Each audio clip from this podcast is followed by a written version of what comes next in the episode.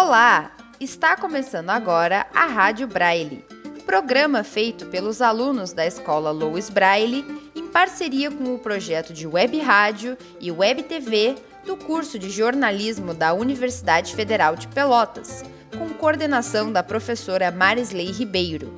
Aqui na Rádio Braille, você acompanha o Braille na Bola, em que os alunos da escola Louis Braille trazem informações e notícias do futebol. Na manhã de domingo, dia 12, o Grêmio venceu o Ceará por 2 a 0 pela Série A do Brasileirão. O tricolor voltou a jogar após 10 dias de treino com o Filipão. O Grêmio, O Grêmio ainda, está na zona de, re- de rebaixamento. mas O técnico disse que o Grêmio pretende ser o 16 O jogador Ednilson voltou ao Internacional depois de um período com a seleção brasileira. Ele foi convocado por Tite para as eliminatórias da Copa do Mundo e entrou em campo na partida contra o Peru.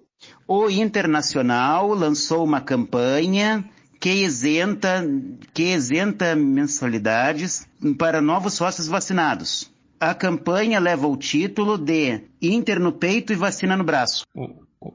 Avante empatou com confiança em um 1 a 1 na dia 7 do dia do seu aniversário. os gols, Saíram no primeiro tempo. mas o, Bo- o clube gal Foi, teve dois gols anulados. na Etapa final.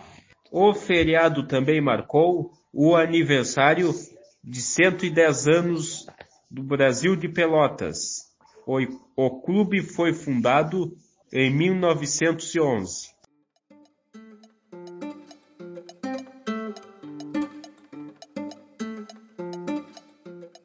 E essa foi mais uma edição da Rádio Braille.